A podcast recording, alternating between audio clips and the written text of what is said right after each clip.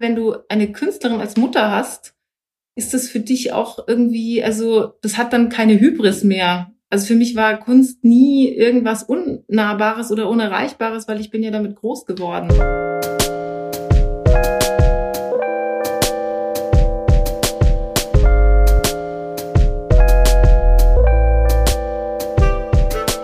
Hallo und herzlich willkommen zu Folge 15. Sebastian, es handelt sich um Folge 14. Folge 14? Mhm. Im Ernst? Ja. Ach so. Wir hatten letztes Mal Folge 13, dann ist es richtigerweise Folge 14. Äh, okay, äh, dann nochmal. Hallo und herzlich willkommen zu Folge 14 von Extrem dumme Fragen, der Podcast über Kunst und die Welt. Mein Name ist heute etwas verwirrt Sebastian Spät. Und hier spricht äh, Niklas Bolle, der sich auch wirklich wundert, dass wir 14 Folgen geschafft haben. Und sich umso mehr freut, dass wir heute wieder äh, jemand Tolles im Podcast zu Gast haben. Und zwar heute zu Gast ist die Künstlerin Mia Florentine Weiß. So abwechslungsreich wie ihr Werk, so turbulent ist auch unser Gespräch. Zum Einstieg geht es um Performancekunst, eine Kunstform, zu der die wenigsten Leute direkt Zugang finden, denn sie ist laut, brutal und geht häufig unter die Gürtellinie.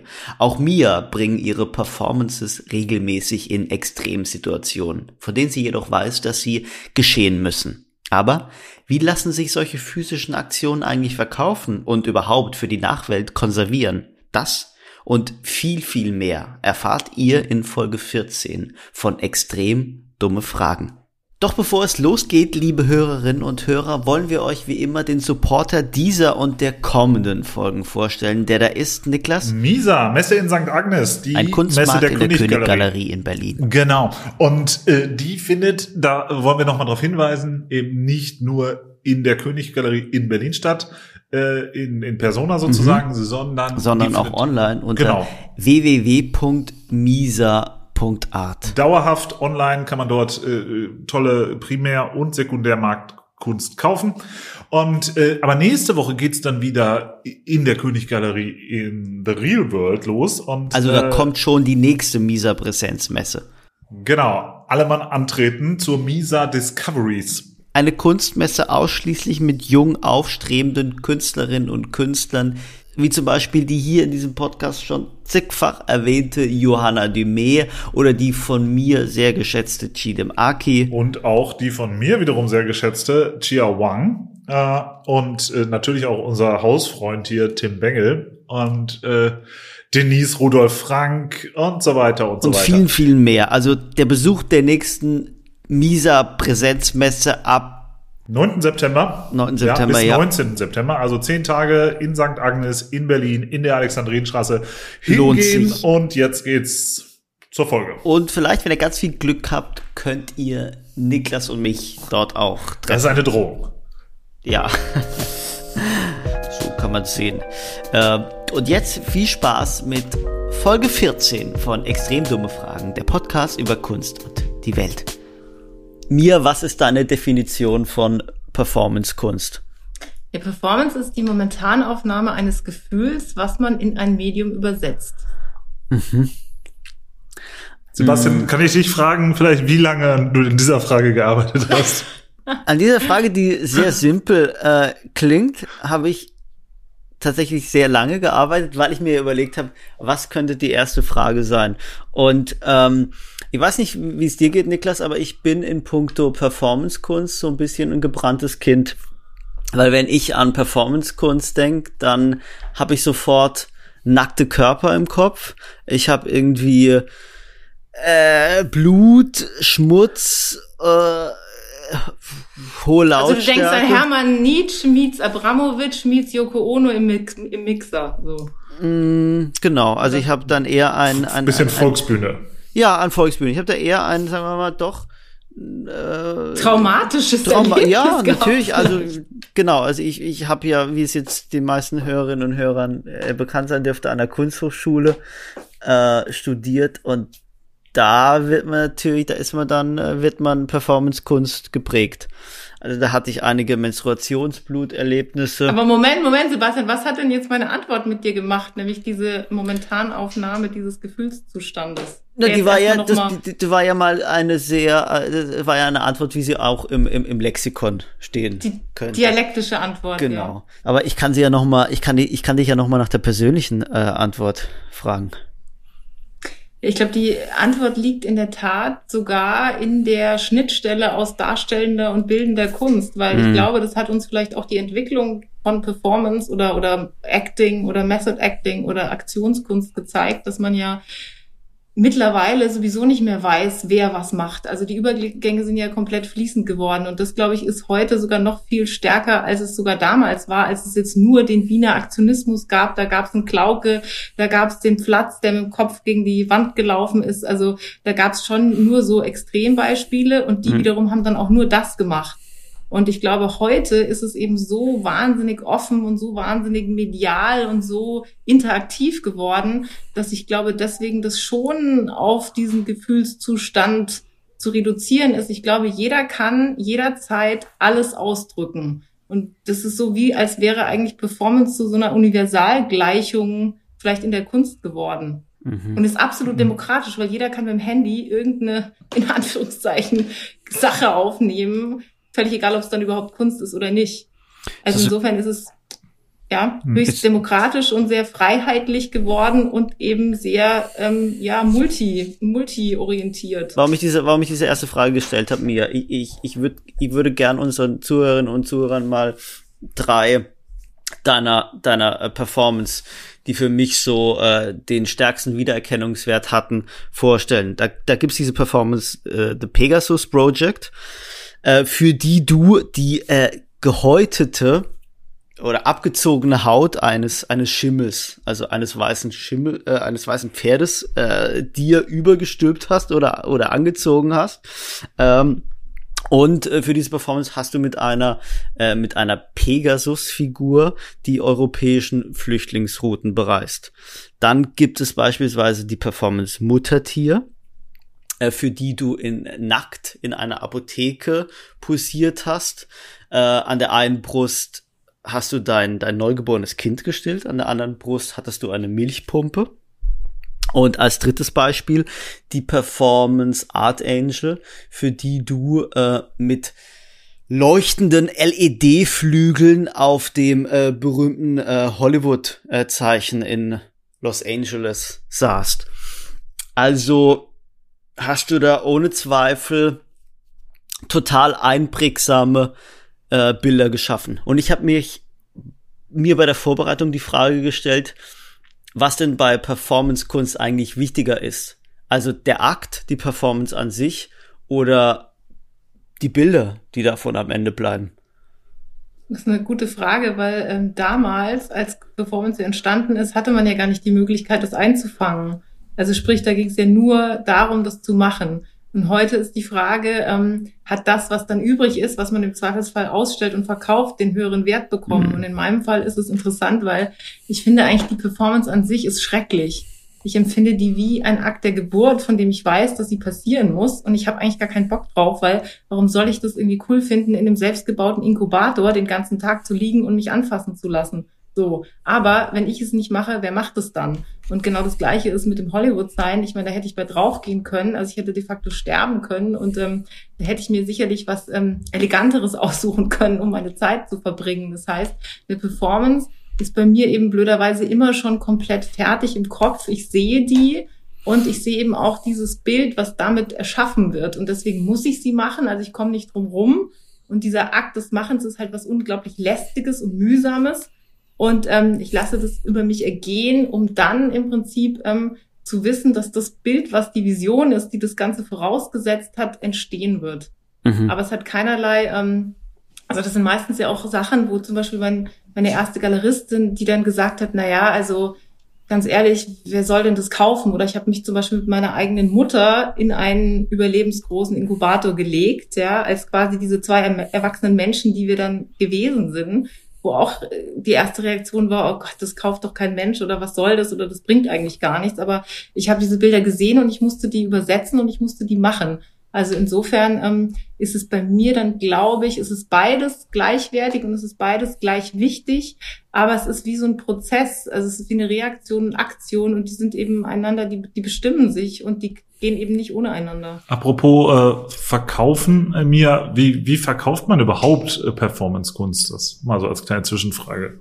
Also mein, ein, ein anderer weiterer Galerist, also ihr merkt schon, ich habe nicht so nicht so ein gutes Galeristen vielleicht Verständnis oder Verhältnis. Ein Galerist hat mal gesagt äh, zu mir, die Performancekunst ist die Krätze der Kunst. Hm. Also so nach dem Motto, es ist quasi so, es ist irgendwie, man braucht es nicht, was soll das eigentlich? Man kann sich schlecht an die Wand hängen und äh, auch vielleicht leicht traumatisiert. Es hat entweder mit Fäkalien oder Blut oder beidem zu mhm. tun und äh, Stichwort auch vielleicht Ekelkunst, was jetzt vielleicht auch ein bisschen zu weit führt äh, in dem, was was mich betrifft. Aber es ist sicherlich äh, es ist sicherlich schwierig und vielleicht auch nicht so ganz nahbar. Und ich meine, die Grenzen von Kunst und Kut, äh, Kitsch und Kunst sind ja auch in der Form heute auch nicht mehr so ganz abgrenzbar. Also eine Performance passt immer weniger gut zu deinem Sofa als eine äh, eine Edition.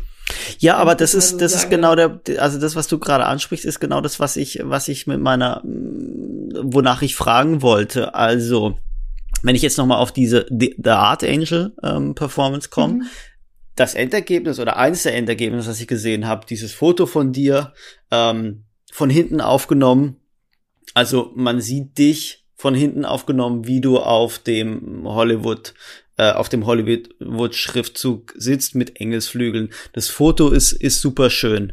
Und das hast du ja gerade gesagt, dass der Performance-Akt an sich ähm, eigentlich gefährlich war, dort hochzuklettern. Ähm, die Illegal, gut, dass es verjährt ist. Ja, äh, sozusagen irgendwie da die, dieses, dieses Grundstück illegal zu betreten. Aber bei, bei der Konzeption oder beim Machen der Performance ist es schon so, dass du als Endergebnis ein Bild im Kopf hast. Genau, also ich sehe das quasi immer schon vor mir. Es ist wie eine Vision, aber das ist, glaube ich, auch so mein Problem. Also ich habe halt quasi, ich habe nur Visionen den ganzen Tag. Also alles, was ich sehe, übersetze ich in Kunst. Das ist fast schon so eine Berufskrankheit. Also mein Sohn hat Spielzeug. Also nehmen wir mal einen Plastikdrachen und ich weiß schon, was ich dann mit dem Flügel machen kann. Also muss ich den abhacken und wenn mein Sohn das dann sieht, ist er tot traurig, weil ich wieder irgendwas von ihm geklaut habe oder irgendwie zweckentfremdet habe. Oder ich sehe einen Menschen, der in mir was auslöst und dann weiß ich, was quasi Narrativ wäre, was ich dem hinzufügen kann. Also insofern ist es äh, eher so bei mir, dass ich lernen muss, dass nicht alles dieser Vision unbedingt ähm, die Mona Lisa meines Övres werden muss, dass ich die ausführen muss, sondern ich muss dann selektieren und sagen, nee, okay, das brauche ich jetzt eigentlich nicht oder das ist vielleicht gar nicht so wichtig, das ist vielleicht nicht so zeit gemäß, das ist vielleicht nicht so seismografisch, also mache ich das jetzt eben nicht, sondern konzentriere mich auf das andere Bild, was ich habe. Lass mich da noch einmal nachfragen, weil ich, weil ich das auch für mich wirklich gern verstehen würde. Was ist denn dann der Unterschied zwischen einer Fotokünstlerin, das heißt dieses, um jetzt nochmal bei dieser Performance zu bleiben, das Endergebnis, das Foto von dir mit Engelsflügeln auf dem Hollywood-Schriftzug hätte es ja auch ohne die Performance in Anführungszeichen geben können, indem du, äh, indem du einfach dieses Foto gemacht hättest. Was ist denn dann der Unterschied zwischen einer Fotokünstlerin und einer Performance-Künstlerin? Also was ist dann, was macht diese ganze Sache zur Performance? Ich glaube, dass sie eingebettet ist in die Idee, die Idee, die sich trägt durch das, ähm, durch die Vermenschlichung. Also in dem Moment, dass, ich mich dann selber in diese Performance im Prinzip hineinhirne, im wahrsten Sinne des Wortes, und natürlich auch körperlich hineingebe. Und ein gutes Beispiel könnte vielleicht Cindy Sherman sein, die ja im Prinzip Fotokünstlerin ist, aber dennoch konzeptionell arbeitet und eben auch auf ihren Bildern mit drauf ist, aber dennoch das Ganze dann ein Gesamt Konstrukt oder Kunstwerk wird. Oder Marina Abramovic haben wir auch schon angesprochen. Erstaunlicherweise gibt es auch, glaube ich, äh, heute viele Frauen, mhm. die diesem, diesem Sujet sehr, irgendwie sehr nahe sind. Und ich glaube, dass dann am Ende einfach doch der Unterschied ist, dass das Foto ist eben nur ein Foto. Also ich kann mich für das Hollywood-Sein stehen. Ich kann es sogar von hinten fotografieren. Das war für mich so wichtig, dass ich nicht diese Perspektive wähle, die jeder wählt. Also ich mache das gerne dann so andersrum und versuche irgendwie einen anderen Blickwinkel zu schaffen oder einen Perspektivwechsel.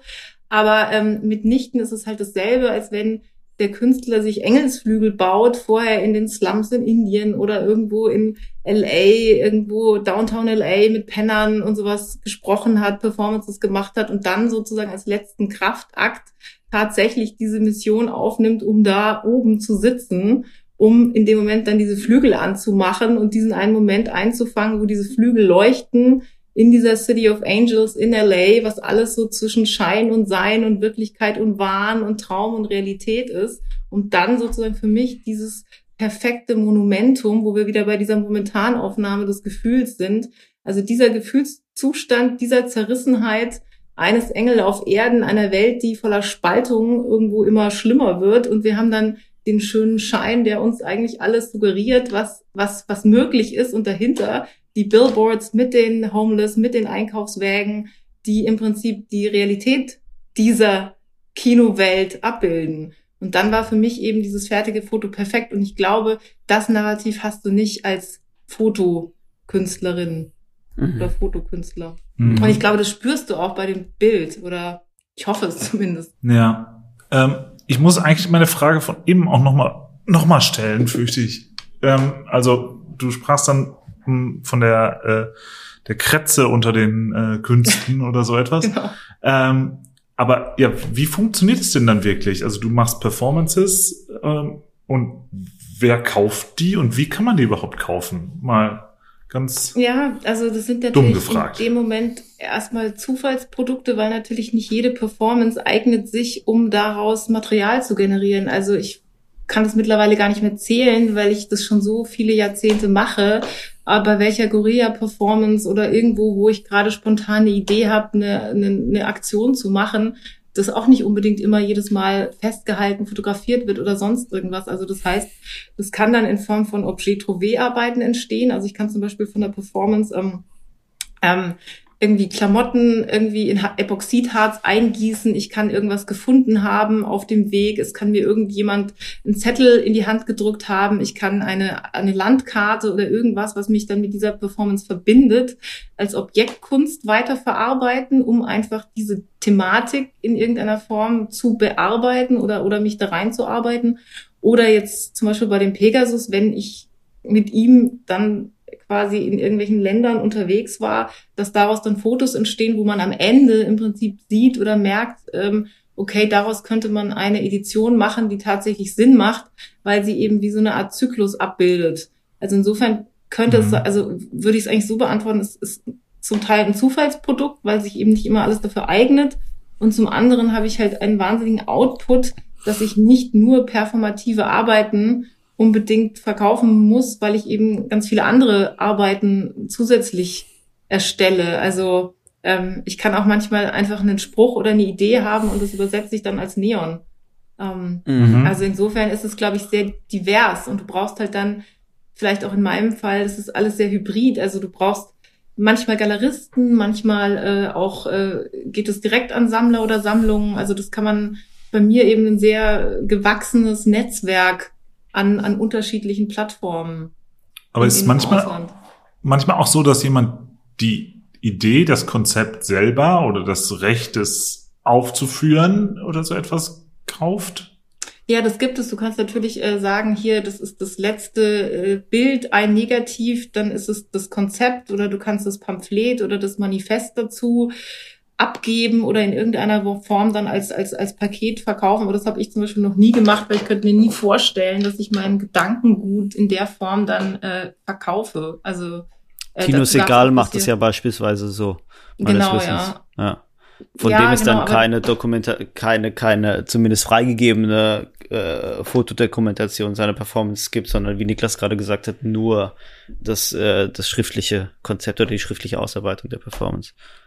Wir haben gerade das, oder Niklas hatte das Dilemma, oder ihr beide hattet das Dilemma angesprochen, dass ja äh, Performance-Künstlerinnen und Performance-Künstler im Gegensatz zu Bildhauerinnen, Malern, ähm, ja in diesem Dilemma stecken, dass die eigentliche Kunst, also das, was bleibt am Ende, ist die Dokumentation der Arbeit, ist, ähm, ist ein Fragment der Arbeit, ähm, Bei dir sind es Fotos, wie du gerade gesagt hast. Oder, Assemblagen zum Beispiel. Das ist auch ein gute, guter Weg, damit umzugehen. Was heißt Assemblage für, für dich? So wie Collage. Also mhm. im Prinzip einfach ein Sammelsurium aus, diesen, aus dieser Erinnerung und dieser, diesem Zeitzeugnis dessen, was du da gemacht hast. Fühlt sich das richtig an?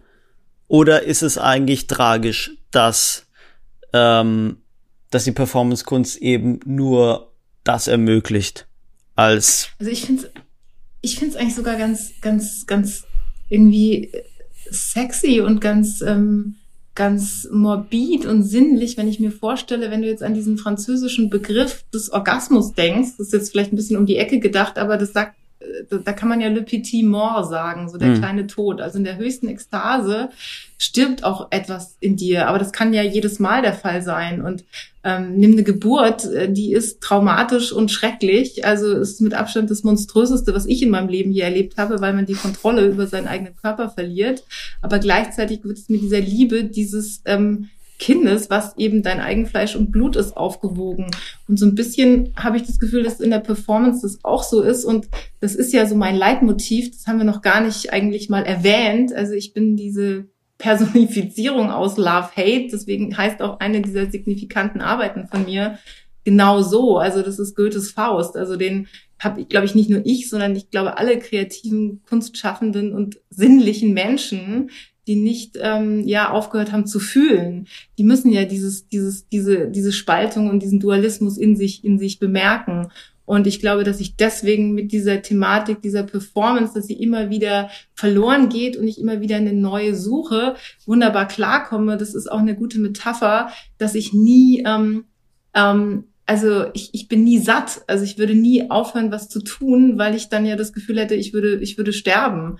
Und ähm, ich dürfte, also ich, ich käme nie in die, in die Bedrängnis, zu viel Geld zu haben, weil ich immer damit was machen würde und bis ich wieder keins mehr hätte, damit ich wieder Neues brauche, um wieder Neues zu erschaffen und so weiter und so weiter. Also ich glaube, diese, diese Notwendigkeit und dieser Verzicht wiederum, der dich als oder mich jetzt als Künstlerin nährt, also der Verzicht, der mich nährt und die, die Stabilität ähm, daraus zu ziehen, dass die größte Stabilität, die ich habe, die Instabilität ist, weil ich bin selbstständig, ich weiß nicht, wie es morgen weitergeht, es könnte alles vorbei sein. Vielleicht nehmen NFTs überhand und wir brauchen bald keine analogen Künstler mehr, äh, who knows, ja. Also ich glaube, dass das was sehr Interessantes ist als Thema, mit dem ich eben mich auseinandersetze, lebe und arbeite.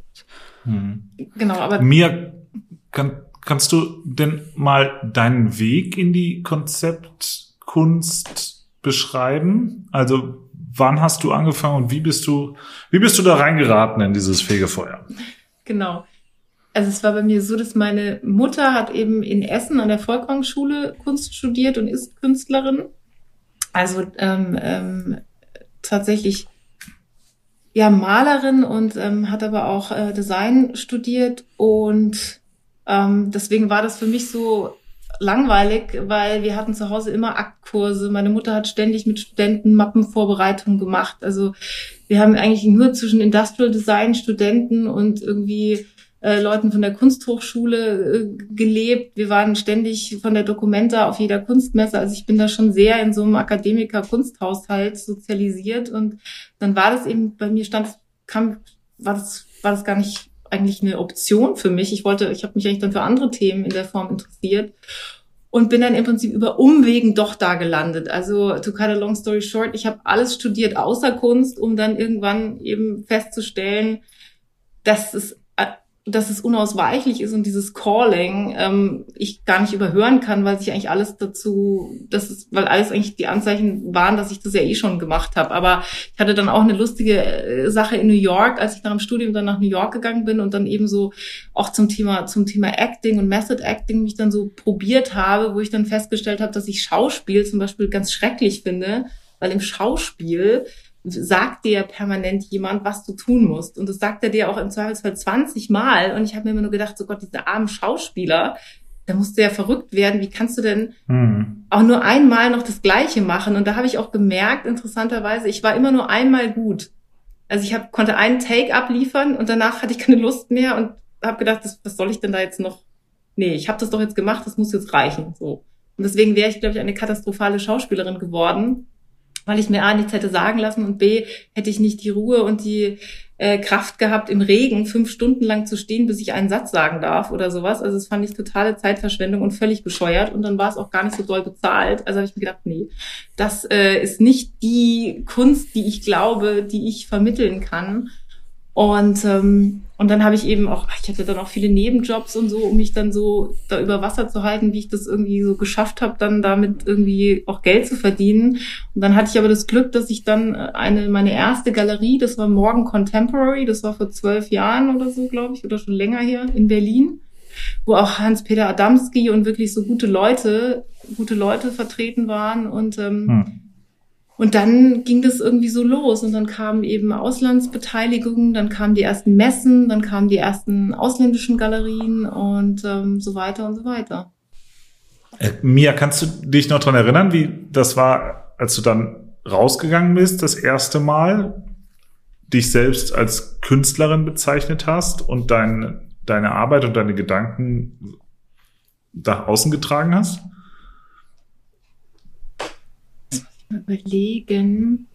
Ähm, man weiß ja, dass so Fragen kommen, aber es ist tatsächlich interessant. Ich hatte, war äh, um, vor ein paar Tagen hatte ich ein Interview beim RBB und da wurde diese Frage gestellt, wann hast du dich zum ersten Mal als Künstlerin wahrgenommen? Und dann dachte ich mir so, oh Gott sei Dank hat die andere die Frage bekommen und nicht ich, weil ich, ich glaube, dass, dass ich das einfach schon immer, immer war und dass mir gar nicht bewusst war, dass es ein Prädikat braucht erstaunlicherweise, weil sonst hätte ich ja wahrscheinlich auch ganz normal äh, meine beste Freundin hat am ZKM studiert und meine Mutter hat ihre Mappenvorbereitung gemacht und ähm, dann hätte ich das wahrscheinlich genauso gemacht, wenn ich geglaubt hätte, ach ja klar, ich brauche jetzt diesen diesen Rahmen, weil ich bin ja Künstlerin. Also für mich war die Definition, glaube ich, auch nie so wichtig.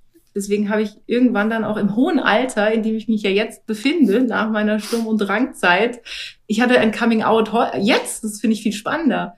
Ich hatte jetzt mhm. in der Pandemie das Coming Out, dass ich gedacht habe, ähm, ich bin ein Gesamtkunstwerk. So bezeichnest du dich, äh, so bezeichnest du dich auf Instagram. Genau, ja. Das war dann mein, das war mein Pandemic Coming Out, dass ich einfach ähm, mit diesem Stadium, in dem ich mich jetzt befunden habe, also ich mache das schon so lange und so viele Jahre und ich komme immer noch manchmal an so einen Punkt, wo habe ich gerade mit dem, muss ich dann gleich erzählen, ich habe mit dem Johann König so eine tolle Unterhaltung darüber gehabt, der genau dazu, dass du, du möchtest dich gar nicht mehr erklären und du möchtest gar nicht mehr versuchen, irgendwo reinzupassen. Also ob das jetzt Performance ist, Aktionskunst, Konzeptkunst, das ist doch eigentlich vollkommen egal. Und ich glaube, da war das so ein, ähm, das war so ein Enlightenment für mich, dass ich mir überlegt habe, also ähm, das ist eigentlich ein, das ist einfach eine Gesamtkomposition. Aber, aber und, Mia, was, was Niklas ja eigentlich sagen wollte. Ja. Ich, ähm, ich zähle es jetzt mal auf. Du bist ähm, studierte Modejournalistin. Also wir sind äh, im Grunde Kollegen. Ähm, mhm. Du bist ausgebildete Schauspielerin. Du hast ähm, als Model gearbeitet äh, dir damit ein, schätze ich mal, äh, stattliches Auskommen verdient. Äh, man kennt dich als ähm, Werbegesicht von von Raffaello. Du bist zumindest. Äh, du meinst, es gibt noch jemand, der lebt, der das noch kennt? Äh, also zumindest äh, mir wurde es zugetragen, dass es ist immer noch der Google Autocomplete, wenn man deinen Namen eingibt. Immerhin. Immerhin. Der also ich glaube, es war das erste, auf das Niklas bei der Vorbereitung gestoßen ist. Also es gibt noch einige Leute. Das ist so geil. Ich habe heute, so geil, ich habe Johann gerade eine Packung Raffaello in die Galerie mitgebracht. Ich hätte euch heute auch welche anbieten können, hätte ich gewusst. Die sind so. schon alle weg.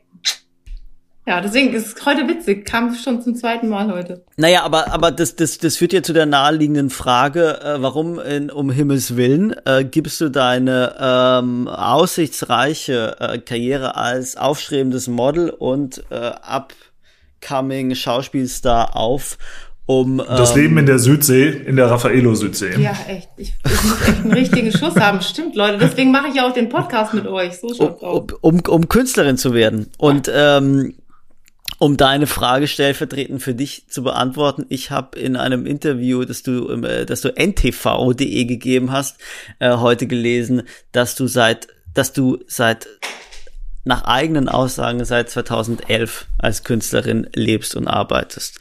Also dann nochmal noch ja. mal diese Frage, wie kam es denn zu diesem, zu diesem Karrierewechsel? Ja, ich glaube, dass das für mich dann irgendwann tatsächlich mit dieser Galerie zu tun hatte, mit Morgan Contemporary, hatte ich ja schon erwähnt. Ich hatte eben eine Galerie, ich hatte keine Nebenjobs, die ich mehr machen musste, weil erstaunlicherweise plötzlich Menschen zu mir kamen und gesagt haben, oh, was kostet denn das? Kann ich das kaufen?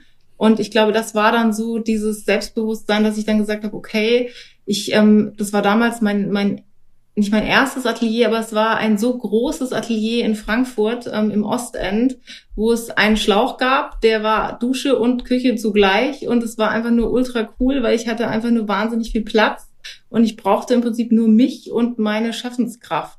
Und das war dann, glaube ich, so dieser, dieser Moment, wo ich einfach wusste, okay, das, ich, ich schaffe das jetzt wahrscheinlich oder und, das.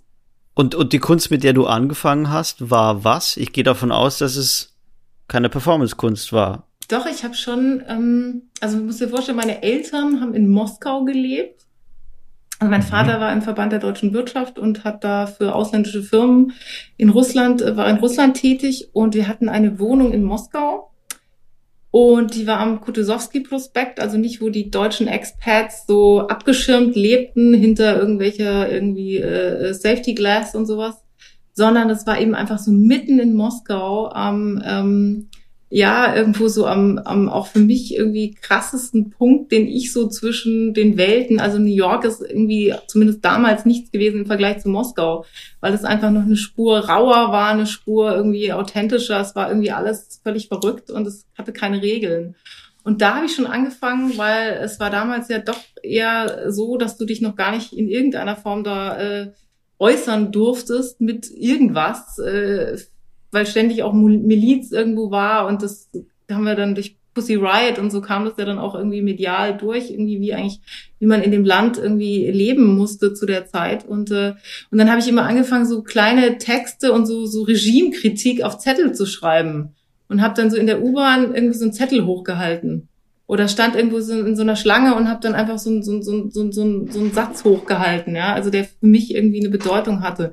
Und ich glaube schon, dass das so, so, so performative Züge hatte, schon nach dem Abi, wo ich dann irgendwie äh, versucht habe, ich habe was auf Kleider geschrieben, wo man das nicht durfte. Ich habe hab mich irgendwo hingelegt, ähm, wenn da ein offenes Grab war und habe irgendwie den Grabstein imitiert. Also ich habe eigentlich ständig irgendwelche ähm, Bilder, die ich dann damit assoziiert habe, nachgestellt. Und das war, glaube ich, so ein, so ein erster Schritt in diese Richtung. Okay, diese, diese U-Bahn, diese Moskau U-Bahn ähm, die du gerade erzählt hast, finde ich super interessant. Ähm, als du diese, diesen Mini-Protest in der Moskau U-Bahn aufgeführt hast, hat, als was hast du es verstanden? Also hat, man, man kann das ja wirklich einfach als, als politischen Protest oder äh, als Widerstand. Ja, ich hatte ja. eben so das Gefühl, die Menschen, also alle waren, äh, alle allen ging's schlecht, ja. alle waren miserabel, niemand hat sich getraut, den anderen anzusprechen und ich saß da und hatte ja alle Freiheiten, deswegen war es mir quasi ein Bedürfnis. Also was zum Beispiel interessant ist in Moskau, das war natürlich auch noch vor dieser Mobiltelefonzeit, haben alle in der U-Bahn gelesen. Also jeder mhm. hatte ein Buch und jeder hat dir von Tolstoi über mhm. Pasternak, mhm. über Anna Achmatova, jeden russischen Dichter und Denker im Prinzip auch nahegebracht, wenn du dich mit ihm dann unterhalten hast, aber dazu kam es ja meistens gar nicht. Und deswegen habe ich dann irgendwie angefangen, dass ich in so Buchtitel, also in die Bücher dann Sachen geschrieben habe, weil ich natürlich auch immer Bücher dabei hatte. Und dann, wenn du mal einen, werde ich nie vergessen, war ein Student, der hieß Konstantin, also ein russischer Student. Und dann habe ich in diesem Buch, in diesem Buchumschlag I love you geschrieben und habe es umgedreht und ihm gezeigt. Und ich meine, I, Herz, U, hat man auch in Russland verstanden, ohne dass man Englisch sprach. Und dann werde ich nie vergessen, wie auf einmal dieses Lächeln irgendwie in seinem Gesicht auftrat. Und, ähm, und das war für mich im Prinzip ein, ähm, ja, das war auch so ein, so ein, so ein Love-Hate-Moment. Wahrscheinlich ist es ja da auch entstanden, ja. Also. Aber wann hast du es als Kunst verstanden, was du machst? Wahrscheinlich habe ich jetzt, kann ich es in der Retrospektive einordnen, dass es damit zu tun hat, aber es musste es ja damals auch gar nicht sein. Also ich glaube, es war, ich hatte damals gar nicht den Anspruch, das so zu werten. Und es ist auch interessant, wenn du eine Künstlerin als Mutter hast, ist das für dich auch irgendwie, also das hat dann keine Hybris mehr. Also für mich war Kunst nie irgendwas Unnahbares oder Unerreichbares, weil ich bin ja damit groß geworden. Also mit allen mhm. irgendwie Designern, Studenten, den ganzen Freunden meiner Mutter, allen ähm, Museumseröffnungen, allen Kuratoren und so weiter und so weiter. Das war für mich eben nie, es war nie erstrebenswert und es war eigentlich nie besonders. Was ich mich ja frage, so bei diesem ganzen, bei der, wenn ich deine Arbeiten ansehe und dann teilweise sind es ja auch richtige aufwendige Installationen, dann frage ich mich ehrlich, wie, wie macht man so etwas möglich? Also wie viel von deiner Arbeit ist eigentlich Vorbereitung und, und Organisation und auch Politik mhm. und so weiter? Ihr möchtet nicht mit mir tauschen. also, ja, das ist, also, ja, es ist halt, ähm, es ist halt eine Mission und ähm, es ist immer, es ist immer im Prinzip der Hashtag das Unmögliche möglich machen. Und ich weiß es selber nicht. Und äh, um jetzt ein Beispiel zu nennen, weil das einfach das krasseste ist, wo ich irgendwie drei Jahre meines Lebens für geopfert habe, das ist der Kreuzweg in der Nikolaikirche in Berlin gewesen. Mhm. Also ich habe das größte begehbare Kreuz gebaut, was es gibt, äh, in das tatsächlich Menschen hineingehen können, um ja, diese Kreuzung zu erfahren, die ich gebaut habe. Und das Ganze wurde in die älteste denkmalgeschützte Kirche Berlins eingebaut. Und äh, wir haben zwar HKF-Förderung, also Hauptstadtkulturförderung bekommen, aber das war ein Bruchteil der Summe, die dieses Unterfangen verschlungen hat. Und dem Ganzen ging dann ein Spendendinner voraus. Äh, ungefähr jeder Sammler auf dieser Welt, der irgendwie mit mir in Verbindung steht, hat äh, etwas gekauft, um das äh, möglich zu machen. Ich habe, ich weiß nicht, wie viele Sponsorengespräche zwischen dem TÜV Süd, Nord, äh, äh, Baubehörden, äh, dem Berliner Denkmalschutz und was weiß ich wem geführt, inklusive Politikern, wo ich echt gedacht habe, also das war echt, ähm, das war mein persönlicher Kreuzweg. Also, hm, aber siehst du das als deine, deine besondere Stärke, also eben solche Sachen möglich zu machen, wo andere vielleicht äh, die Segel streichen würden oder auch keine Lust drauf hätten, eben an so viele Türen zu klopfen und so viel Neins zu hören und so viele, hm, ja, so viel Politik also auch die, machen zu müssen. Genau, also die Kunst ist ja, dass ein Nein ist ja kein Nein. Das ist mal das allererste, weil sonst könntest du gleich wieder einpacken. Und ähm, ich glaube, du musst dir halt einfach diesen Humor behalten und musst immer daran glauben, dass, dass, dass du im Prinzip diese Sache so rüberbringst, wie du, wie, wie du an sie glaubst. Und ich habe mir das auch nicht zugetraut und ich wusste gar nicht, dass ich dessen fähig bin, aber ich habe es jetzt ein paar Mal unter Beweis gestellt, dass dieser, diese, diese Theorie von der Glaube versetzt Berge, dass das tatsächlich einhergeht mit dieser Manifestation dieser Vision. Also ich hatte heute wieder ein, ein Gespräch über ein Riesenprojekt 2022 und ich habe das schon gesehen, das ist schon da. Mhm. Und wir wetten jetzt, obwohl es noch ungefähr 500.000 Euro entfernt liegt, ja, dass das passieren wird, weil ich habe es schon gesehen. Mhm. Und ja. Darf ich, darf ich da kurz einhaken? Das heißt, mit dem zunehmenden künstlerischen Erfolg von dir kam der Wandel der, der Performance-Künstlerin mir Florentine Weiß zur Performance- und Konzeptkünstlerin äh, mir Florentine Weiß, deren Werk sich dann, das ist jetzt meine Deutung, ein bisschen mhm. abgelöst hat von ihr selbst. Das heißt, bei deinen Arbeiten stehst inzwischen nicht mehr unbedingt du als Person im Vordergrund, sondern äh, da ist jetzt das Statement oder die Aussage. Es ist schon ein paar Mal, hast du schon ein paar Mal die beiden Begriffe Love und Hate genannt. Es gibt da die von dir inzwischen sehr äh, populäre Arbeit dieses monumentalen Schriftzugs, der von der einen Seite äh, oder wo, wo von der einen Seite Love zu, zu lesen ist und wenn man äh, sozusagen äh, hinten rumgeht und, und diesen Schriftzug von der anderen Seite betrachtet, dann steht dort Hate. Also sozusagen, da geht es um ein um eine äh, Ambiguität oder ähm, ich weiß gar nicht, ob Doppeldeutigkeit äh, der richtige Ausdruck ist, aber das ist ein Beispiel für diese äh, für diese Art der der der Kunst, die du inzwischen machst. Ja, erstmal bin ich echt äh, äh, äh, äh, positiv äh, überrascht, dass dass in irgendeiner Form du gesehen hast, denn ich bezeichne quasi so diese Jahre von 2011 oder sagen wir 2010 bis bis 20 könnte man vielleicht so als Sturm und Drang bezeichnen äh, und als wirklich so das Performative, weil eben das nicht ohne mich ausgekommen mhm. ist und so ein bisschen ist es so, als wäre jetzt das, also es ist so wie Kinder, die Abitur machen und dann sind die aus dem Haus. Also es ist verrückt. Also es ist so wie, als ob die, die, ob meine, meine Kunst braucht mich gar nicht mehr. Mhm.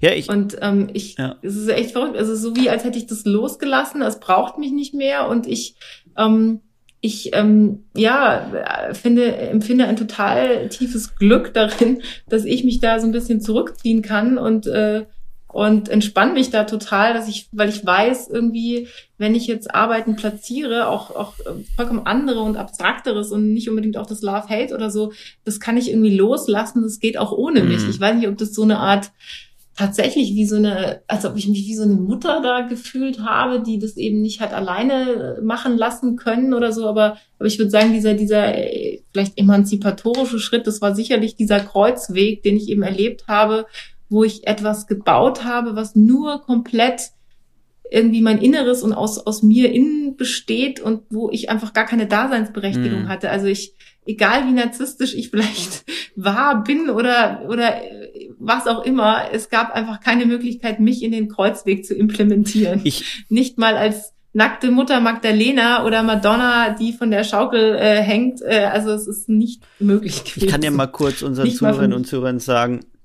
erzählen, wie wir beide uns kennengelernt haben. Wir sind uns nämlich auf der Messe in St. Agnes, der Misa, begegnet, als du, äh, als du vor, vor einem deiner Werke standest, nämlich einer Miniaturvariante dieses Love-Hate-Schriftzugs. Und ähm, ich kannte zu dem Zeitpunkt tatsächlich, wenn ich das so offen sagen darf, äh, auch nur diese Love-Hate-Arbeit von dir und nicht deine ganzen Performances aus den vorangegangenen Jahren. Und ich fand das jetzt in der Vorbereitung super, äh, also wirklich sehr, sehr, sehr bemerkenswert, dass das, was du jetzt heute machst, eigentlich kaum mehr äh, naja, nur noch sehr wenig mit dem zu tun hat, was du als Performance-Künstlerin gemacht hast. Und ich würde sagen, dass deine Performances sich dadurch ausgezeichnet haben, dass sie ja sehr brachial waren und dass man zumindest das Gefühl hatte, dass sowas wie Leid und, und körperliche Verletzlichkeit, Anstrengung, so eine Art von Befreiung eine sehr große Rolle spielen. Und jetzt ist da de deine Kunst. Äh, es gibt äh, es gibt noch eine andere Arbeit, diese Now One, also dieser, dieser Schriftzug, der, der so ähnlich funktioniert. Äh, und das sind deine mhm. Arbeiten funktionieren für mich jetzt einfach wie, wie Slogans oder wie, wie Statements. Das heißt, von dieser Brachialität ist nichts mehr übrig geblieben, das ist jetzt einfach diese, diese Leichtigkeit. Und ich habe mich gefragt, mh, ob du nicht Angst hast, dass, dass Menschen, die nur heute auf deine Werke stoßen, dass denen vielleicht die, die Emotionalität oder die Tiefe in deinem Werk fehlt. Naja, das ist für mich natürlich, ich stecke ja bis zum Hals drin. Mhm. Also insofern, ich äh, kann das ja gar nicht mehr differenziert irgendwie betrachten, aber ähm, äh, das Verrückte ist, es gibt ja so einen Spruch, den lernst du auch an der Kunstakademie oder den hast, kennst du bestimmt auch. Ähm, Perfektion ist erreicht, wenn du nichts mehr weglassen mhm. kannst. Jetzt ist ja die große Frage, was war zuerst da, das Huhn oder das Ei? Ist quasi äh, das, was vorher war, äh, das rosa Schleifchen und war vielleicht gar nicht nötig und das jetzt ist die Essenz oder ist es genau andersrum? Wer weiß das schon? Und ähm, um nochmal quasi ein Beispiel zu geben, um das wir uns gerade so drehen, ich habe mich früher selber in die Gummizelle einsperren lassen und jetzt gerade habe ich ein Material entwickelt, was, witzigerweise liegt hier gerade ein Prototyp, kann ich euch mal zeigen, das ist nicht ganz cool. Schade, dass man es nicht sehen kann. Und dieses Material ist quasi aus so einer Gummizelle heraus oder an der Gummizelle angelehnt. Und jetzt baue ich da gerade das First Anti-Aggression Artwork für den öffentlichen Raum, wo man im Prinzip Aggressionen rauslassen kann. So. Bitte noch einmal dieses, einmal dieses Geräusch noch für unsere, für unsere Hörerinnen und Hörer.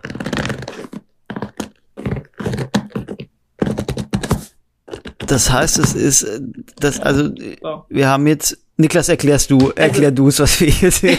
Ich bin überfordert. Niklas, du kommst wir sehen eine Materialprobe ganz, ganz so wie Mia das beschrieben hat. Äh, also ist tatsächlich auch weiß, eine, Eine, ich, ich stelle mir jetzt wirklich schon direkt die Zelle vor, ja. Ja, guck so, also ihr müsst euch so, so.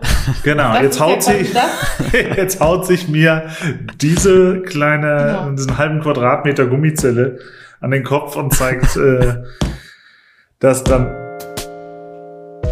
Skandal, Skandal. Jetzt gibt's schon mitten in unserem Podcast eine kleine Werbeunterbrechung. Denn heute haben wir einen weiteren Supporter dieses Podcasts. Es ist der Studentenkunstmarkt. Eine ganz tolle Instagram-Seite und Website. Die Webseite lautet www.studenten-kunstmarkt.de. Der Studentenkunstmarkt ist eine Online-Galerie für Kunststudierende, auf der diese ihre Kunst online präsentieren und verkaufen können. Also die Künstler, die in Zukunft dann auf der Misa verkaufen, schon eine Stufe weiter, verkaufen heute im Zweifel auch im Studentenkunstmarkt. Und das Tolle an diesem Studentenkunstmarkt ist, dass ihr als Kunstmarkt-Einsteigerinnen und Einsteiger dort ausschließlich Unikate zu absolut günstigen Preisen findet. Und es wird auch eine Ausstellung geben, soweit ich das weiß, nämlich in Leipzig vom 16. bis 19. September, also übernächste Woche. Ähm, und das äh, wird stattfinden in den Pittlerwerken in Leipzig. Da stellen zehn Künstler vom Studentenkunstmarkt aus und dazu werden sie äh, ergänzt durch den Freund unseres Hauses, äh, Finn Kliman der äh, auch mit ausstellt. Da sollte man hingehen, wenn man in Leipzig ist. Ansonsten auf die Website gehen.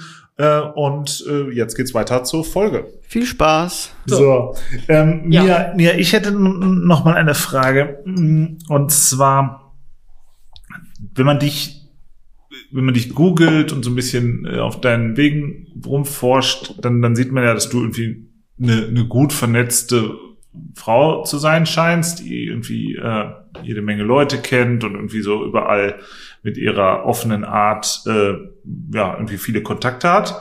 Und ähm, ich frage mich so ein bisschen auch für unsere unsere vielen Künstlerinnen und Künstler unter unseren äh, Zuhörerinnen und Zuhörern, äh, wie wichtig ist, wenn man eben solche Projekte, wie du sie machst, möglich machen will, wie wichtig ist Networking und wie wichtig ist ein Sales-Talent äh, für Erfolg in der Kunst, insbesondere in der Art von Kunst, wie, wie du sie machst, die ja irgendwie, die man schlecht alleine machen kann. Ich denke, äh, unser Berliner äh, äh, Star-Galerist Johann König ist ja das beste Beispiel eigentlich dafür, auch von der Galerieseite, mhm. Ähm, wie man im Prinzip äh, ja die Community pflegt und natürlich auch vor allem die sozialen Netzwerke einbindet. Und ähm, in diesem RBB-Interview, was ich schon erwähnt habe, war eine bezaubernde Künstlerin, wesentlich älter als ich, die einen Verein gegründet hat. Und das haben wir dann in dieser, in dieser Sendung im Prinzip erarbeitet, sogar gemeinschaftlich, um dann am Schluss eigentlich auf diese Metapher zu kommen, der Verein von früher, so wie das vielleicht Kunststudenten, ja, noch vermittelt wurde, na ja, du kannst dann vielleicht in einem Verein Mitglied werden, der sich eben für Künstler engagiert oder sowas. Also der Verein von früher ist im Prinzip Social Media von heute. Und dass dieses Netzwerk eine immer größere Rolle spielt, ohne die wir gar nicht mehr, glaube ich, äh, diesen Outreach auch bekommen, das, äh, glaube ich, ist äh, unbestritten. Und ich hatte meinen mein Low Social Media quasi Tiefpunkt, als ich im Januar da weggehen wollte, weil ich einfach gedacht habe, so, was, was habe ich da eigentlich, äh, was habe ich da eigentlich zu sagen oder was habe ich dem eigentlich noch beizusteuern, weil ich krieg irgendwie, ich, ich, ich stehe auf einer Veranstaltung und krieg mehr Likes für, für mich und mein Bild als vielleicht für irgendeinen Neon, was ich gerade gepostet habe. Und völlig dahingestellt, ob das Neon jetzt äh, äh, super ist oder irgendwie nur mediocre. Und dann habe ich aber eben, dann habe ich ein Format entwickelt, dann habe ich angefangen, aus meinem Freundeskreis Leute äh, im, im Prinzip zu interviewen und habe eine sogenannte Love-Hate-Debate daraus entwickelt und habe mir gedacht, okay, dann nutze ich doch jetzt einfach dieses Format für die Themen, die ich sowieso habe.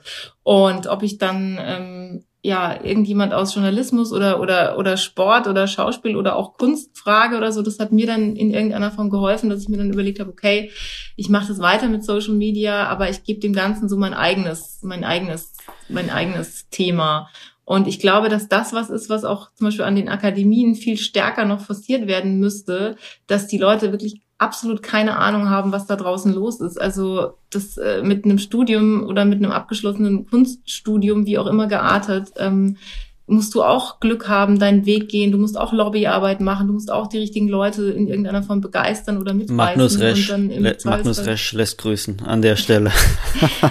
Magnus ist ein guter Lehrer. Magnus und ich kennen uns ganz lange schon aus LA und er hat mir damals den Tipp gegeben, der sich leider nicht erfüllt hat. Ähm, er hat zu mir gesagt, wenn beim Kreuzweg nicht bis nach Charlottenburg die Schlange steht vor der Türe, dann hast du das, hast du versagt. Dann hast du diese Ausstellung nicht irgendwie in die MoMA überführt. So kann ja noch werden, aber genau das ist ja dieses, was er sagt mit diesem, wie, wie, ne, how to become a successful artist und wie man das schafft in diesem Wahnsinn aus irgendwie Networking und eigentlich sind es ja nur die fünf Galleries in New York, ähm, bei denen ich ja auch nicht aber wie sehr, bin, also Pace, Zirne. Mir, wie sehr, ja. wie sehr hat dir deine Vergangenheit, äh, deine Vergangenheit dabei geholfen, nenne ich jetzt mal, ähm, bei deiner heutigen Karriere oder, oder bei der Art, wie du heute als Künstlerin arbeitest. Und mit Vergangenheit meine ich eben deine, deine Schauspielerin-Tätigkeit, deine Model-Tätigkeit, dein journalistischer Background. Also ist es möglicherweise so, dass du Kunst gar nicht als so etwas verstehst, das unbedingt rein gehalten werden muss und dass du vielleicht einen breiteren Kunstbegriff hast als jemand, der nur Kunst studiert hast und dass das erst deine Karriere heute möglich gemacht hat?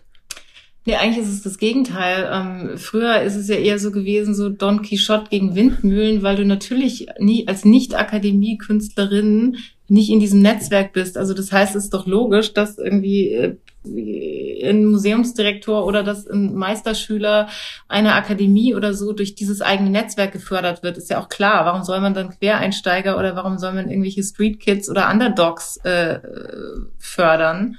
Und insofern war es eigentlich eher war es eigentlich eher ein Problem. Also ich hatte es eigentlich immer doppelt schwer. Ich glaube, das hat sich erst ähm, ins Gegenteil umgekehrt, als ich irgendwie schon akzeptiert war in der Form.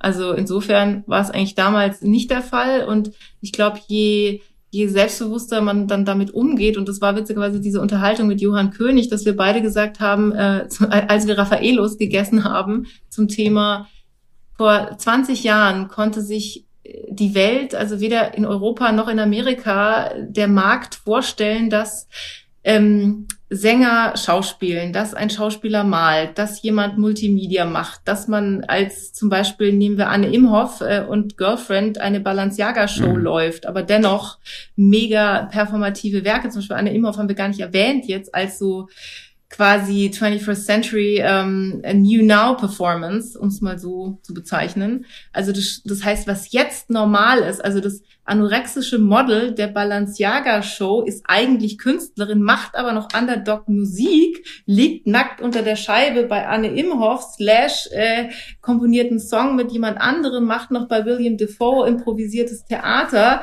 und kann vielleicht äh, transatlantisch äh, äh, reisen ohne dass das irgendwie als äh, wie auch immer äh, äh, ja äh, flamboyant abgetan wird. Das ist ja was, das ist jetzt normal. Und vor 20 Jahren war das noch komplett seismografisch, weil das hat noch keiner gemacht und es war irgendwie nicht akzeptiert. Also da konnte man nicht das Kunststudium noch kurz zu Ende mit Modeln verdienen, sondern da musste man kellnern. Äh, äh, weil was anderes war nicht akzeptiert. Nur, nur der Vollständigkeit halber, Eliza Douglas ist meines Wissens nach der der äh, Name, der von dir angesprochen Name, ja, ja. ja die also die Lebens die Lebensgefährtin als, von von genau, Anne Ebenhoff, ja. Genau, aber das war jetzt nur ein Synonym im Prinzip für für jeden anderen, der eben ähm, Crossover unterwegs ist und da unterschiedliche Metiers. Aber die, diese Frage von hm. Niklas nach dem Netzwerk, die die die finde ich trotzdem nicht so, also Findest du gar nicht mal so dumm? Die finde ich super. Und die hast, an, an der bist du ja ein bisschen vorbeigeschifft, Mia. Deswegen Ach so, entschuldige, nee, die kann ich hier, die, die, die, die kann ich hier, die, die ist hier so ein bisschen, äh, ich muss gerade an, das, an den Podcast mit Jeremy äh, von Watt denken, äh, die fiel ja dort auch. Ich glaube, dass es auch was mit dem Alter zu tun hat, ehrlicherweise. Ich glaube, dass du, come on, wenn du mit äh, 19 Abi machst, wie groß kann dann dein Netzwerk sein? Also die Frage ist ja insofern utopisch, als dass sie äh, mit 30 halt ein halbes Netzwerk enthält und mit 40 dann ein, ein noch viel größeres und um jetzt den Bogen zu Jean-Remy zu spannen, in, in, in, in dem Rotweinrentenalter, wie er liebevoll sagt, ist das dann natürlich äh, die Spitze dessen, was man, was man einfach auch kennt und, und, und, und wen Aber man ist kennt. es so? Also insofern ist es doch organisch. Glaubst du wirklich, dass oder? die, dass, dass der Kunstbetrieb einen daher, irgendeinen dahergelaufenen Meisterschüler einer Kunstakademie mit offenen, offeneren Armen empfängt als jetzt äh, erlaubt mir mal die Zuspitzung, die die Frau aus der Raffaele, Raffaello Werbung oder das Ex-Model, Nee, das jetzt sagt, je, jetzt jetzt äh, habe ich den Ruf gehört, ich bin jetzt Künstlerin. Glaubst du wirklich, dass dass man ein einen akademischen Menschen äh, mit offener Namen Nee, das ist genauso schwer, aber das eine hat vielleicht sogar noch weniger Vorurteile und das andere ist dann halt einfach nur, einfach nur total nichtssagend, so wie es halt ist. Und das andere ist halt dann mit irgendwas besetzt, vielleicht. Hm. Mit den Attributen, die du gerade gesagt hast. Äh, äh, weiß ich nicht, äh, äh, Model, Schauspiel, whatever, ja. Also, das ist dann vielleicht einfach nur das Stigma, was dann bei dem anderen ähm, Hm. Studenten halt nicht erfolgt. Aber das wollte ich, darauf wollte ich ja hinaus, dass das, ich glaube, dass sich das ein bisschen gewandelt hat Hm. mit dem Wandel der Zeit und auch so unserer, ähm, Äh, Mia, wo soll's denn noch hingehen? Was, was möchtest du erreichen?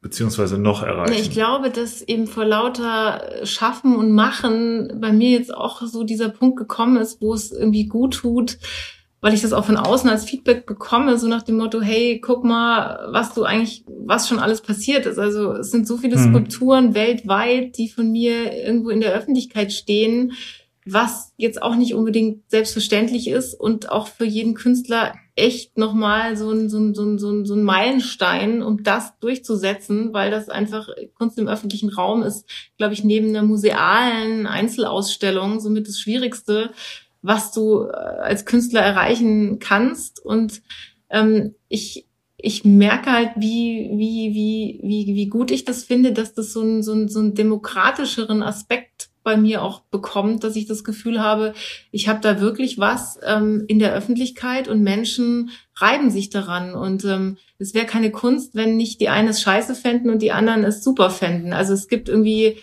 es gibt extreme Meinungen dazu. Ich meine, wir haben es ja schon angesprochen, hatte Sebastian schon so la- latent suffisant äh, reingedroppt, so nach dem Motto, äh, ne, äh, eigentlich ist ja nur Robert Indiana noch schlimmer, weil das war nur Love. Äh, da kommt dann die Mia mit ihrem Love-Hate, ja, oh Gott. Ist ja äh, immerhin zweidimensional, come on.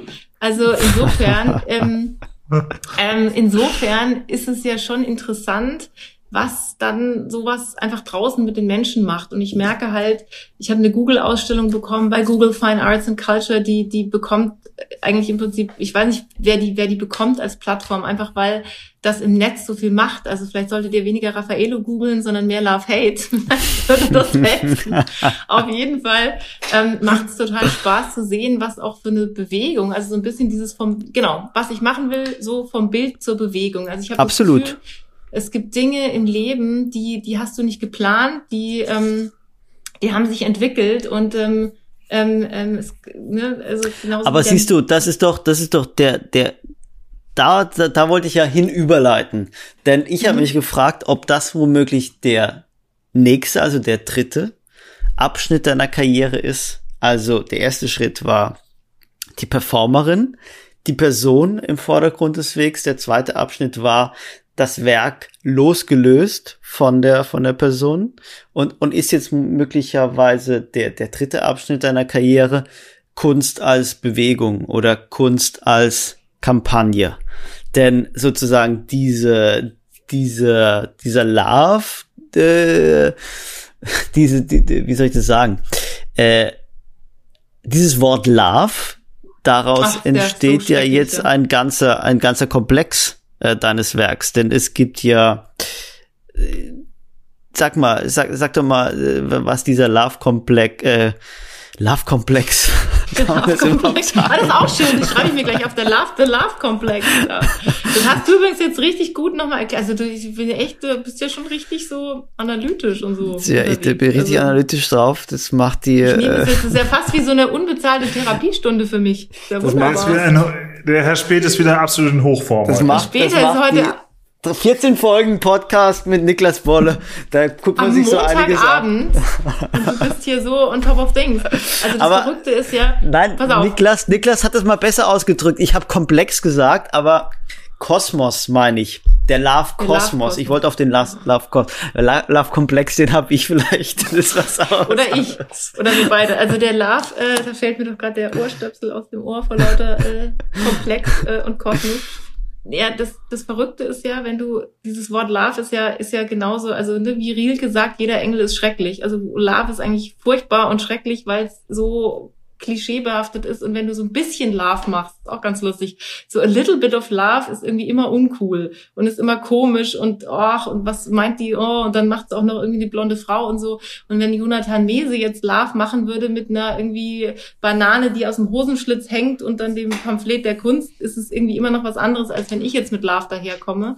Und das Verrückte ist aber, wenn Love auf einmal so groß wird, und es so eine Manifestation bekommt oder nennen wir es mal Affirmation und es dann in irgendeiner Form konsequenter Weise also immer vorne drauf steht. Also Love Storm, Love Vote, Love Climate, Love Water, Love the World, Love Humans, Love Hate. Dann kriegt es sowas Kosmisches, wie du sagst, und es hat es sich eben selbst in irgendeiner Form gegeben, weil so viele Menschen plötzlich irgendwie auf darauf angesprungen sind und irgendwie dieses, dieses Love-Hate, so, hey, das ist irgendwie toll und was ist das und ich will da irgendwie mitmachen und diese Idee dahinter ist ja dieses Turn Hate into Love. Also du mhm. hast einen Perspektivwechsel, der so einfach ist, äh, wie es nur sein kann. Du musst einfach nur deine Perspektive wechseln. Also das könnte.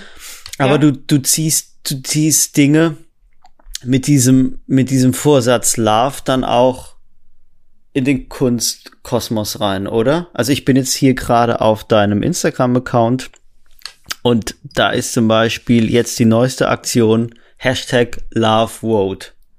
Ja. Das heißt, für mich sieht es jetzt, du kannst es gleich erklären, für mich sieht es äh, auf den ersten Blick aus wie eine Art Kampagne.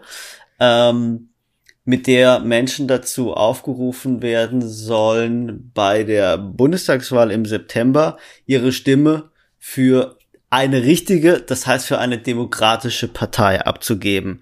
Und mit diesem, mit diesem Hashtag Love ziehst du diese, diese Wahlkampagne in den Kunstkosmos rein, indem du äh, irgendwie eine Verbindung herstellst zu, zu deinem künstlerischen Oeuvre. Also genau, nur es ist quasi, ähm, wenn man ganz oben ansetzt, also aus dem Love Hate ist sozusagen das, das erste, was es eben gab oder oder gibt, ist der ist der Love Storm. Das war irgendwie so eine Idee, ein Netzwerk und ähm, das habe ich irgendwann an einer Veranstaltung, die ja wahnsinnig langweilig sein können, saß ich neben einer ganz bezaubernden Frau und das ist Marie von den Bänken, die eben Influencerin, Autorin ähm, und äh, Herausgeberin auch ist. Die macht eine Strecke im Weltvegan-Magazin, hat auch für den Sternen geschrieben und äh, ist sehr umtriebig, auch in den sozialen Netzwerken. Und wir haben uns irgendwie daran gestört, dass ja irgendwie die ganze Welt des Netzes voller, voller Shitstorm ist. Also dieser Begriff des Shitstorm, den kennt ihr ja auch. Ja. Und äh, wenn man jetzt den Shitstorm im Prinzip als, als, als Metapher auf, äh, als, als Hate Storm umdreht, dann ist ja ein, wird ja ein Love Storm draus. Also wenn wir zum Beispiel jetzt alle im Netz anders miteinander umgehen würden und nicht alle bei lebendigem Leibe abschlachten würden oder die Medien auch nicht auf jeden unwichtigen ähm, Müll draufspringen würden, ob das jetzt, keine Ahnung, von der gepimpten Biografie von irgendjemand bis hin zu völlig jetzt nebensächlichen Dingen, die vielleicht nicht gerade die größten Probleme der Welt bedeuten momentan, ja, und eigentlich nur darauf angelegt sind, dass die Menschen eigentlich systematisch vernichten, so wie früher halt Brot und Spiele, also dass Menschen halt dabei zugeguckt haben, wo in Rom jemand vom Löwen zerfleischt wurde, gucken wir jetzt dabei zu, wie die Schauspieler der Schauspieler Videoaktionen völlig ohne Wertung, ob die jetzt irgendwie daneben war oder nicht bis zu Morddrohungen bekommen, ja, und dieser Ton und dieser Hass eben immer größer wird. Also die Idee war eben, weißt du, egal was, äh, keine Seite akzeptiert mehr die andere. Und dann haben wir uns überlegt, so lass uns doch ein Netzwerk gründen, Love Storm, und dann greifen wir immer genau da an mit unserem Netzwerk, wo Liebe fehlt. Also genau da, wo es gerade irgendwie ein Problem gibt innerhalb unseres Mikrokosmoses. Also wir können jetzt schlecht die politische Lage in Afghanistan äh, retten, weil wir einfach zu weit weg sind. Aber wer weiß, wie groß der Love Storm irgendwann noch werden kann. Also der kann sich ja irgendwie auf die ganze Welt ausdehnen, wenn es die Menschen sind, die wir mit friedlichen, freiheitlichen und positiven Gedanken versuchen zu erreichen und die irgendwie was ändern wollen und die ein bisschen dazu beitragen wollen, dass eben mehr, mehr Liebe statt mehr Hass im Umgangston herrscht. Und die erste Kampagne war eben jetzt, dass wir gesagt haben, okay, was ist denn jetzt, was brennt denn? Und das, was brennt, ist halt irgendwie unsere Wahl. Und wir müssen halt irgendwie gucken, dass die Leute, die wir aus unserem Bekanntenkreis erlebt haben, also ich weiß nicht, wie es bei euch ist, aber es geht seit, seit, die ganze Zeit geht es nur so, ich weiß nicht, wen ich wählen soll. Keiner, also ich kenne mit allen, mit denen ich spreche, sind alle völlig, sie wissen es einfach immer noch nicht und sagen also Gott, wen soll ich denn wählen und oh Gott und ich habe halt das Gefühl, bevor die dann gar nicht zur Wahl gehen und sagen, sie wählen halt nicht, ist das vielleicht eine Idee, äh, sie zu zumindest den großen demokratischen Parteien zu führen, die nicht vom Verfassungsschutz beobachtet werden. Wie viel more I Mhm. Da, daher kam diese Idee mit dem Love Boat. Und deswegen. Ist, ähm, ist es das große Ziel, die, die deutsche Yoko Ono zu werden?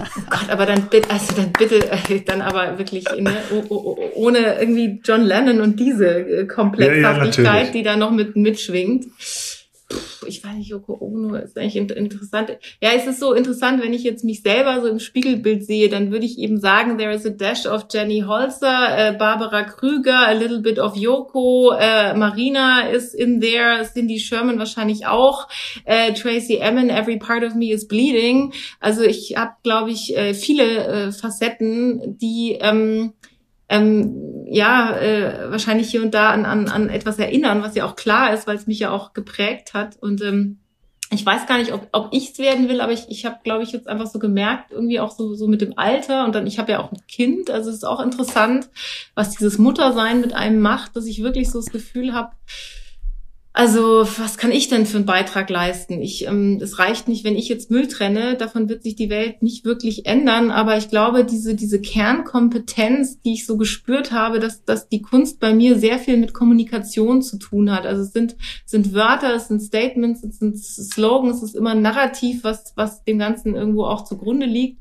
Und wenn ich das einsetze in einem Netzwerk mit Leuten, die das viel besser können als ich, also ich bin keine Influencerin, ich habe nicht eine Viertelmillion Follower, aber ich kenne Leute, die das haben. Und wenn man die mobilisiert und, und mitzieht, äh, vielleicht für so einen kulturellen äh, Großauftrag, ähm, dann vielleicht kann man damit ein paar andere Leute eben äh, ein bisschen auf die Love-Seite ziehen und zu was, zu was ähm, anregen und zumindest Denkanstöße geben, weil eben, um jetzt wieder so ein bisschen auf dieses Thema Demokratisierung von Kunst, weil eben nicht jeder geht, so wie ich äh, als Kind ins Museum und nicht jeder hat finanziell die Möglichkeiten, Bildung in Form von Kulturgut ähm, zu Hause vermittelt zu bekommen. Und wie kriegen wir das anders hin, als wenn über die Straße, also in Form von irgendwie ähm, Sachen, die laut und groß sind und zum Denken anregen oder aber dann natürlich in den sozialen Netzwerken, aber eben mit, mit sinnstiftendem Inhalt in irgendeiner Form und nicht mit, äh, weiß ich nicht, Schminktipps und Wifi und, äh, weiß ich nicht, Urlaubsfotos. Mir darf ich mal ganz frech fragen, wer ist es, den, den ihr äh, glaubt, mit dieser Love Vote Aktion erreichen zu können?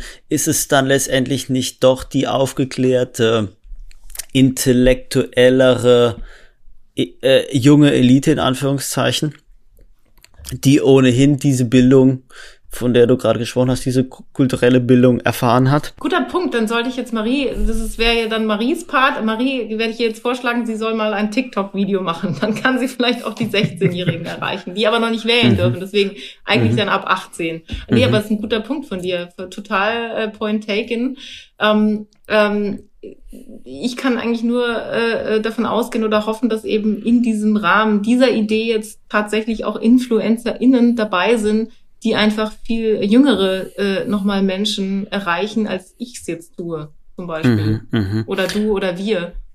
Mhm. Niklas hat ja was, was super Interessantes angesprochen, dass dieses, diese Art von Friedensaktivismus, den, den, die von dir ins Leben gerufene Kampagne da, ähm, an, an, an den diese von dir ins Leben gerufene Kampagne erinnert.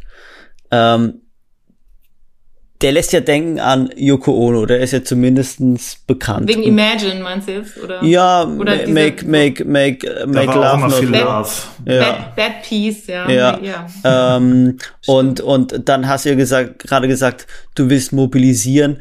Also, da, dann ist diese Art der Kunst, die du jetzt gerade machst, ja auf jeden Fall extrem niedrigschwellig, ähm, sehr zugänglich. Hast du dich dafür überwinden müssen? Das, diese, diese, diesen Kunstgedanken so weit runterzubrechen? Was interessant ist, es gibt so dieses Buch von Benjamin von Stuttgart-Barre gerade und Suter, alle sind so ernst geworden. Ja. Und das ist, glaube ich, echt auch was, wo jeder nochmal drüber nachdenken könnte. Ist es jetzt ähm, an mich gerichtet, oder? hm. Ich glaube, Leute, wir leben dieses eine Leben. Und was ich gemerkt habe, ich habe mich so aufgerieben, ganz ehrlich, ähm, jeder, jeder braucht ein bisschen Self-Love. Also du musst irgendwie erstmal auch irgendwie äh, dich selber, mit dir selber klarkommen. Dann ist es irgendwie ganz cool, wenn du nicht irgendwie total blöd zu deinen Mitmenschen bist. Und ich glaube, dass wir tatsächlich nicht so weitermachen können in so einem, in so einem Egoismus. Und vielleicht, ähm, das ist ja auch die Frage, finde ich auch spannend, ja, ja, diese Daseinsberechtigung von Kunst als Hybris, ja, ähm, die wird es immer geben, die ist auch da, aber wo, wo geht denn da dieser Trend hin? Also wenn ich dich vor einem Jahr gefragt hätte, ob äh, NFTs erfolgreich wären, dann hätte ich die Frage andersrum gestellt. Mir hat nämlich lustigerweise heute so ein Programmierer gesagt und ich habe es mir aufgeschrieben, weil ich so cool fand und es steht hier, sonst würde ich mich nicht mehr erinnern. NFTs sind After Effects der 90er Jahre schlecht gemacht, die sich jetzt als Kunst verkaufen. Fand ich irgendwie lustig. Boah. Also, das ist doch geil, oder? Also sprich, was sagt eigentlich, jetzt habt ihr mal darüber nach, das ist ein komplett anderes Thema, was so richtige IT-Nerds, ja, mit CGI, After Effects, diese richtigen Werbejungs da draußen, ja, ja die lachen mhm. ja, wenn die NFTs sehen, ja. Die sagen ja, das ist irgendwie schlecht gemachte, äh, weiß ich nicht, Animation. So, anderes Thema, was ich damit sagen will, ist eigentlich, kein Mensch hätte von uns gedacht, dass sich diese Entwicklung, also ich hätte, ich hätte das nicht gedacht, Deswegen, hm. wohin, wohin. Aber ist das nicht das Neue, das kann ich auch äh, vor einem abstrakten Bild stehen? Ja, das ist auch eine schöne, oh super, oh, jetzt wird's richtig deep, oh shit, ja, ja. jetzt wird's richtig gut. Jetzt zum oh. Schluss, jetzt zum Schluss oh. wird's richtig Scheiße, jetzt müsste man eigentlich Glas Wein noch mal einmal Raffaello droppen, oder? Um oh. das Ganze sozusagen auszugleichen. Wir müssen das Niveau schnell wieder runterholen. Wir müssen es wieder ein bisschen droppen, glaube ich auch. Ja. So. Also ja, ja. Äh, äh, die Frage war, mh, hm, wohin entwickeln wir uns? Alle sind so ernst ge geworden. Ich meine, wir, wir, wir, keine Ahnung, wir haben jetzt halt die Chance, mhm. irgendwie unglücklich ernst durchs Leben zu gehen und alles zu bewerten und zu beurteilen. Und vielleicht ist das ja so eine, so eine Antwort darauf, dass vielleicht wirklich so ein bisschen ne, Hippie-Bewegung, Love, also immer wenn die Krise am größten ist, muss ja vielleicht auch die Love am, am leichtesten daherkommen. Aber ich habe es gerade, ich habe es gerade in meinem Kopf sortiert, was ich eigentlich fragen wollte. Also mh, Künstlerinnen und Künstler gelten ja per se als Revoluzer, würde ich jetzt mal sagen. Aber trotzdem muss ich als Malerin und als Maler ja äh, irgendwelche Mechanismen, Kunstmarktmechanismen bedienen, um ähm, Geld zu verdienen. Und Performance-Künstlerinnen wie du oder Performance- und Konzeptkünstlerinnen wie du, die gelten ja als die allergrößten Aufständlerinnen, Revoluzer aufgrund ihres Werks. Trotzdem sind auch sie Teil des Kunstmarkts und wollen idealerweise von ihrer Kunst leben. Das heißt, sie müssen sich an irgendwelche Konventionen halten, irgendwelche Mechanismen bedienen. Und ich habe mich bei dieser bei dieser Love-Aktion von dir gefragt, ob womöglich eine dieser Konventionen ist, dass man ein bisschen, jetzt entschuldige, wenn es ein bisschen frech klingt, aber dass man ein bisschen mit dem Zeitgeist anbandelt, sage ich jetzt mal. Mm, anstatt seismografisch zu sein und das zu machen, was schon danach kommt, oder was meinst du jetzt? Naja, also jetzt, jetzt, jetzt ist die Bundestagswahl ähm, wir alle, wir alle wissen oder uns allen kommt es so vor, als würden die Probleme und Konflikte auf der Welt ähm, zumindest in den letzten 10, 20 Jahren immer mehr und immer größer werden und, und dieses, und das, was du machst mit dieser Love-Kampagne und auch zur Bundestagswahl, das ist ja auch in jedem Fall, und auch, dass du mit Influencerinnen und Influencern zusammenarbeitest, dass du auf Instagram ähm, ein, ein, ein Interviewformat machst, das ist jetzt sehr, sehr zeitgemäß. Und äh, eigentlich ist es ja, ja, eigentlich ist es ja im Prinzip, das wäre ja dann quasi, das wäre ja irgendwie eigentlich eher meine Kritik, dass äh, in Anführungszeichen eigentlich wäre mein Job, das zu machen, so wie ich es sonst eigentlich auch immer gemacht habe, eine Flüchtlingsroute zu bereisen, drei Jahre bevor es medial im Prinzip überhaupt entdeckt wird und so weiter und so weiter. Das heißt,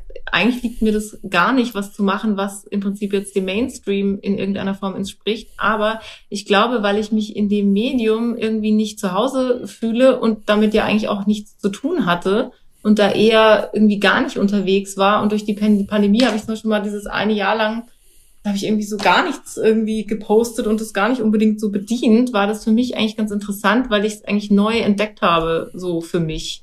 Und das könnte man fast schon wieder Retro nennen. Also ich bin quasi wie so die Grandmother auf Instagram. So, so die, so, so, die das jetzt so irgendwie, äh, ja, äh, äh, fühlt und sich irgendwie überlegt, was es, was es mit mir macht. Und was es mit mir macht, weiß ich eben auch noch nicht. Ähm, und ich glaube, das ist, das ist eine große Kraft und eine große Gabe von KünstlerInnen irgendwo allgemein, dass du furchtlos bist und dass es dir egal ist. Also ich habe noch nie mhm. was nicht gemacht, weil vielleicht die Rezeption davon dann irgendwie nach hinten losgehen könnte oder weil dann vielleicht in Podcasts solche Fragen kommen, so von wegen, was ich mir denn eigentlich dabei gedacht habe.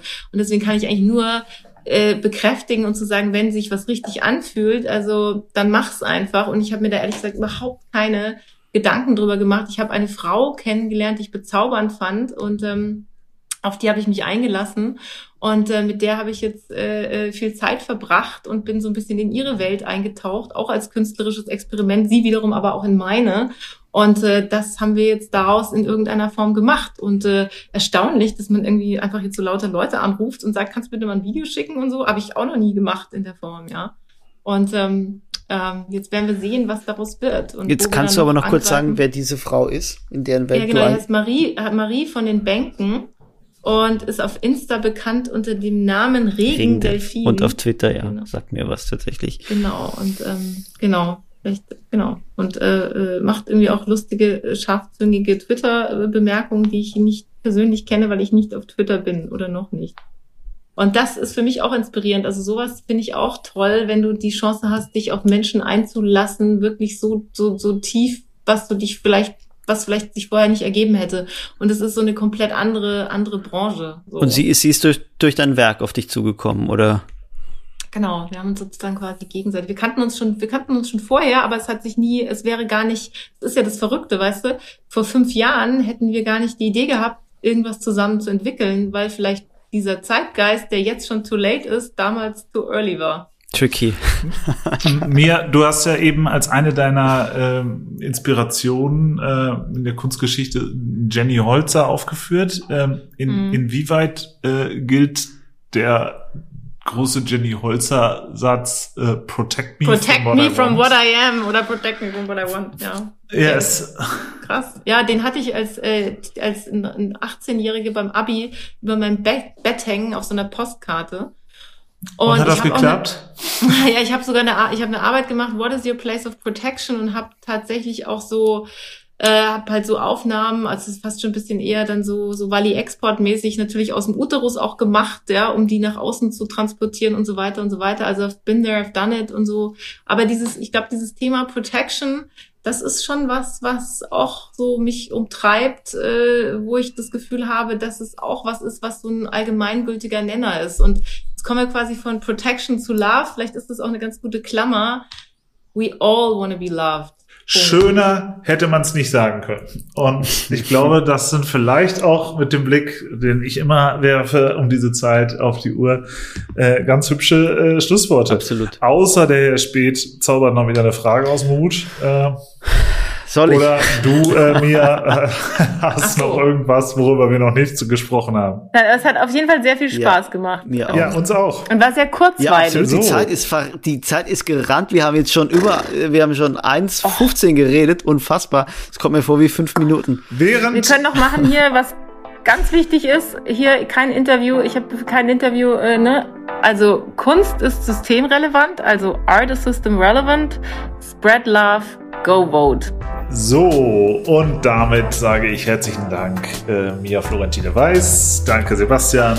Vielen Dank und einen schönen Abend euch beiden. Tschüss. Und Cut. oh Gott.